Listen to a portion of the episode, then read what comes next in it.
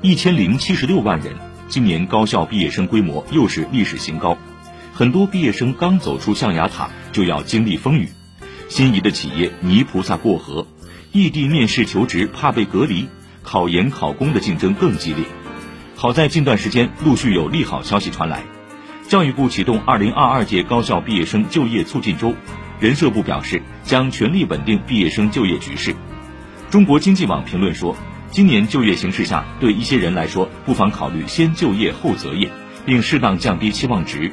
人生没有白走的路，每一步都算数。